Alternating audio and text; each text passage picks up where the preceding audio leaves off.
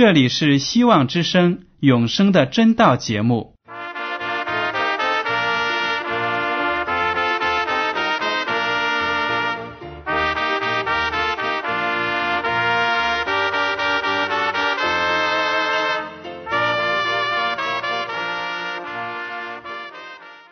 亲爱的听众朋友们，你们好，我是艾德，很高兴今天能和你们在永生的真道这个栏目中见面。耶稣说：“听上帝的话语，并且遵守的人是最有福气的。”所以，艾德现在能够通过电波和你们分享上帝的教导，感到十分快乐。我也希望众位弟兄姐妹。还有那些正在寻求真道的朋友们，也能够珍惜这段时光。大家不妨在手边准备好纸和笔，将今天讲到的要点和经文章节做些记录，以便过后自己再亲自查考圣经。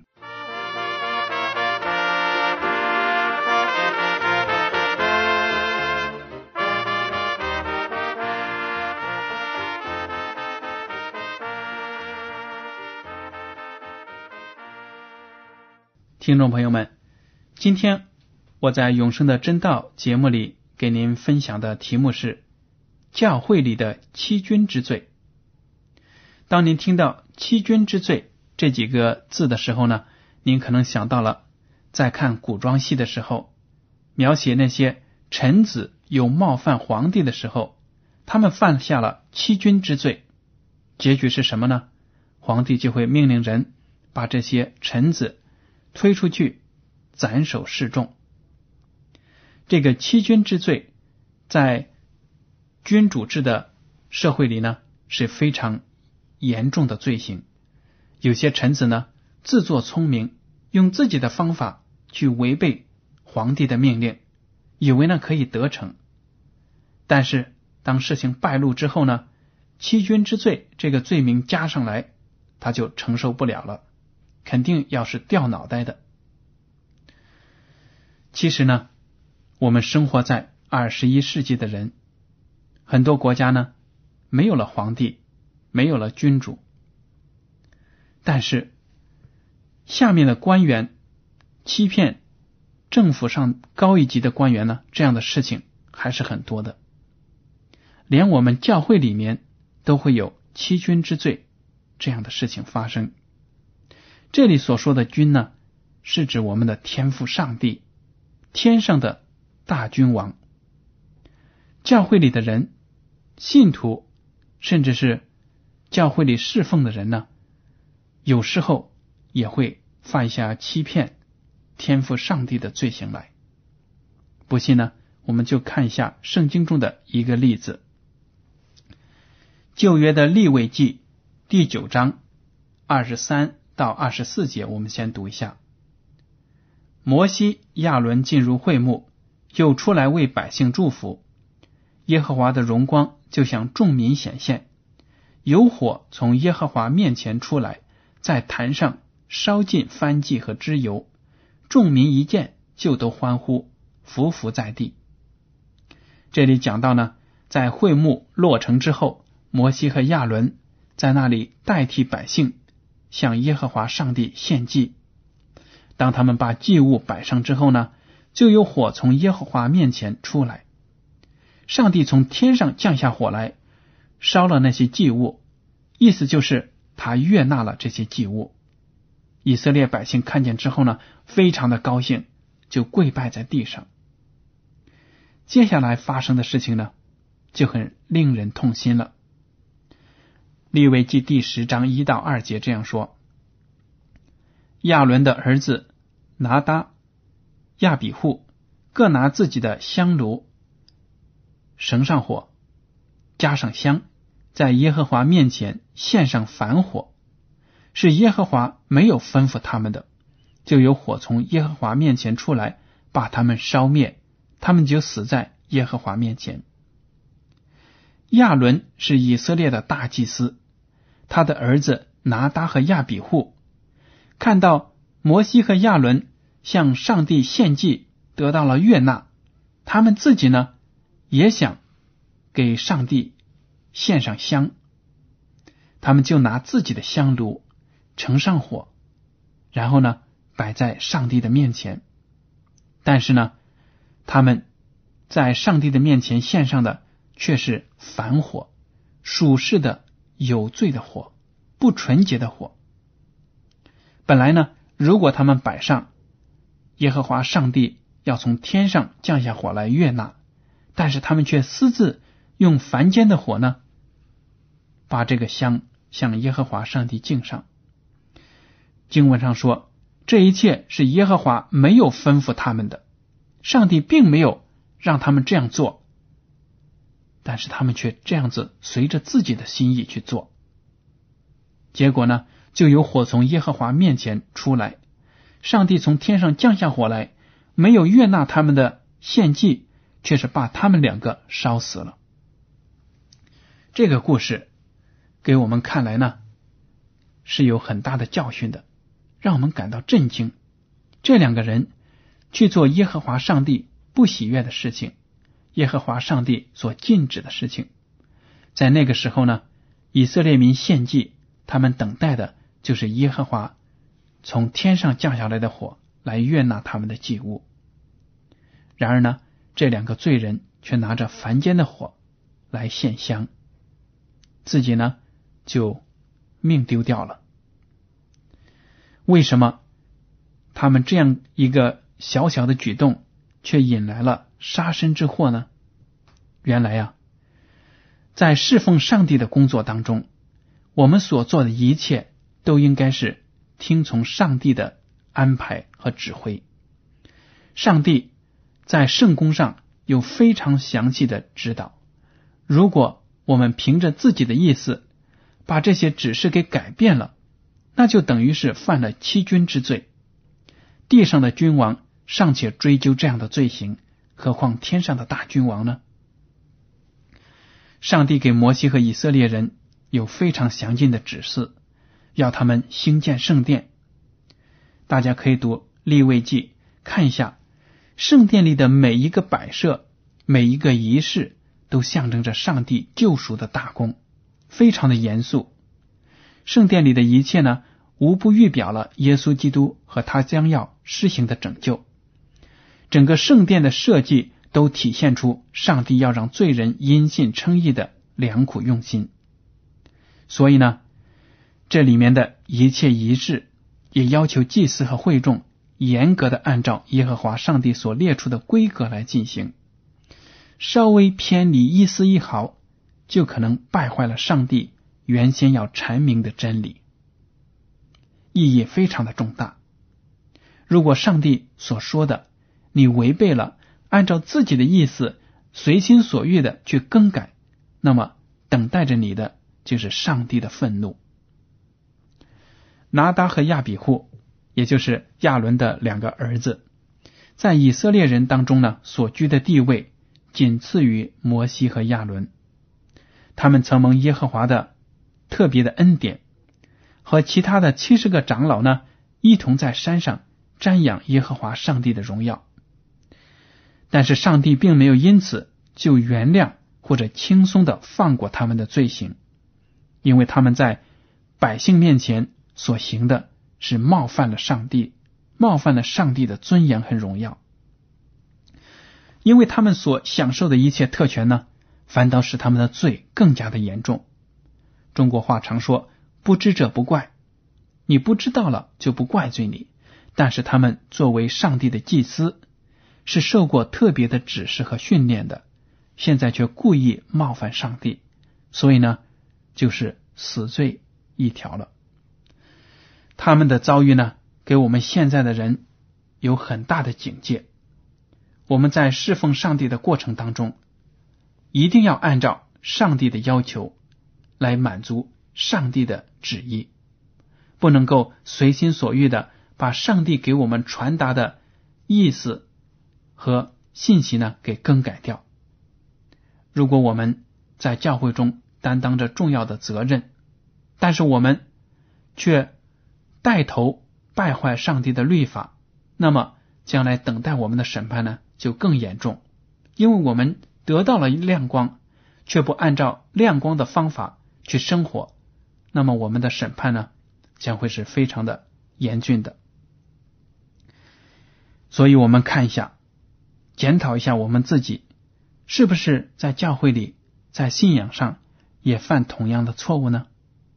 我们知道，在我们生活的这个世界上呢，自由主义思想泛滥，人呢往往会按照肉体的情欲。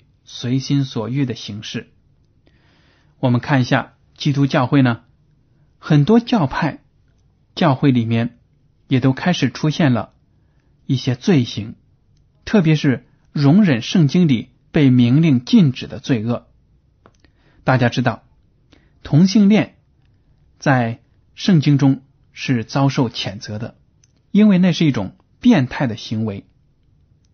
但是最近在一些发达的国家，一些所谓的自由民主的国家和地区呢，同性恋的婚姻被法律承认了，而且连教会也承认了。同性恋者呢，大摇大摆的在教会里举行婚礼，这些都是对上帝的亵渎和冒犯。上帝的律法严令禁止这样的结合，但是呢，有些教会。有些牧师却接纳同性恋者，让他们继续保持着自己有罪的生活方式，却仍然来到教会里。所谓的要敬拜上帝，这种敬拜当然不是真心的，不是符合上帝的旨意的。还有的同性恋者呢，甚至被案例成了牧师，做了教会的主教。这些真是在上帝眼中看为恶的行径。我们来看一下《哥林多前书》第六章第九节：“你们岂不知不义的人不能承受上帝的国吗？不要自欺，无论是淫乱的、拜偶像的、奸淫的、做连同的、亲男色的。”第十节说：“偷窃的、贪婪的、醉酒的、辱骂的、勒索的，都不能承受上帝的国。”这里明明的把同性恋行为呢？当成是罪恶，说的非常清楚，但是现在的教会却是广泛的接纳这些罪行，那些罪人不用悔改就可以加入教会，这真是对上帝道德的一种蔑视。可见我们的社会败坏到了什么样的地步？所以我们自己要省察自己的身，让自己凭着圣灵的力量呢。把性格、品格上的那些不好的行为、有罪的行为，给一点一点的改掉。凭着耶稣基督在十字架上的牺牲呢，赦免我们的罪。还有一些教会，他们不看顾圣经中主基督亲口讲出的话语，自行呢就宣布更改上帝的律法，甚至连十诫都被废除了。他们声称啊，只要一个人信了耶稣，他就可以做基督徒了，不再受上帝的律法的约束，想怎么样就怎么样，甚至他在犯罪的时候呢，也照样可以得救。这种理论就是所谓的一次得救，永远得救。这也是人自己在点起属世的火焰，而这些火呢，不是来自上帝的真理。这些道理呢，我们知道不是符合圣经的。一次得救，永远得救，在圣经中你是找不到这样的教导的。我们得救了，就是要随时随地靠着耶稣基督的恩典成长，在灵性上进步。不是说我们受洗加入教会，那就万事大吉，将来呢进天国肯定有份。不是的。我们如果有了信心，还要有从信心发出的好的行为，用我们的行为呢去荣耀上帝的名，为世人做见证。当世人看到基督徒美好的行为，就会赞扬上帝的名，就会来到福音面前。如果我们做出辱没上帝名的事情呢，其他的人就会笑话基督，笑话我们的主。说他们的门徒们怎么这样行事呢？所以，如果我们得救了，就要一定抓紧耶稣基督的恩典，靠着他的恩典呢，不断的成长，得到完全。我们再来看一下，看一个例子：基督教会有些派别是怎么样篡改上帝的律法的？十诫的第四条大家都知道，耶和华上帝告诫人类要纪念安息日，并且守安息日为圣日。但是现在很多基督教会呢，都把守安息十诫的第四条当成是律法主义，说基督徒不应该遵守犹太的律法。其实这十诫呢是给全人类的，守安息日也是给全人类的律法，并不是犹太民族的祭祀的律法。更改十诫的第四条是从哪一点？开始的呢？其实呢，是罗马天主教会开始的。罗马天主教会凭着自封的权柄呢，将每周第七日的安息日改换到了第一日的星期日。安息日本来是在每星期的星期六，但是呢，现在却被罗马天主教会改换到了星期日，是所有的。很多其他教会的人呢，都跟随了他的行为，认为呢星期日就是礼拜日。但是如果你仔细的研究历史，看一下现在我们的日历，就会发现呢，星期日其实是每一个星期的第一天，而星期六呢才是真正的安息日。上帝的神圣的律法呢，就是这样子被赤裸裸的玷污了。实际是不同于那些祭祀的律法的。祭祀的律法都是预表耶稣基督的。当耶稣基督来到了世界上，为全人类的罪献出自己的生命的时候呢，他凭着自己的牺牲就废除了那些祭祀的律法，我们就不用再杀牛杀羊献祭来蒙上帝的悦纳了。道理很简单。现在那些祭祀牺牲所预表的。耶稣基督来到了，有了真的，我们还要那些假的干什么呢？还有呢，我们自己要知道，就是上帝的律法，如果我们违背了一条，只强调其他的九条，那么我们也是破坏了上帝整个律法。雅各书第二章十到十一节这样说：因为凡遵守全律法的，只在一条上跌倒，他就是犯了众条。原来那说不可奸淫的，也说不可杀人，你就是不奸淫却杀人，仍是成了犯律法的。这个例子呢举得很好。当我们提到一个罪犯，说他犯了罪的时候呢，我们不必要追究他到底犯了什么罪。他现在在监狱里服刑，是因为他犯了罪。不管他是杀人还是偷东西，都是罪。只要你犯了一条。那就是罪人。同样的，在属灵的生活当中呢，如果我们干犯了上帝的十诫的其中一条，那么我们等于就是干犯了所有的律法。从这个意义上来说呢，我们每一个人都是罪人，每一个人都是软弱的、不足的。谁没有发脾气的时候、骂人的时候，或者谁没有？在生活中拜过偶像呢？不一定是那些泥巴、木头雕成的偶像，哪怕是我们爱一辆车、爱自己的汽车啊，或者是房子啊，或者任何的东西，爱的胜过了上帝，那么这就是一种拜偶像的行为。我们现在生活的时代呢，是个黑白颠倒的时代，就好比以赛亚。这本书里第五章二十二十一节所描述的，或在那些称恶为善、称善为恶、以暗为光、以光为暗、以苦为甜、以甜为苦的人；或在那些自以为有智慧、自看为通达的人。我们的社会也是这样子，黑白颠倒，把好的说成坏的，把坏的说成好的，把黑暗说成光明，把光明说成黑暗。在古代有这样的败坏，在现在也是一样的。所以我们就期待着上帝会有审判的。这个时候呢，就需要我们回归上帝的真理，来悔改，来按照上帝的旨意过我们的生活。耶稣基督的教导是我们在这个世上衡量正确与谬误的唯一标准，它是我们得救的唯一途径。约翰福音十四章第六节，耶稣说。我就是道路、真理、生命。若不借着我，没有人能到父那里去。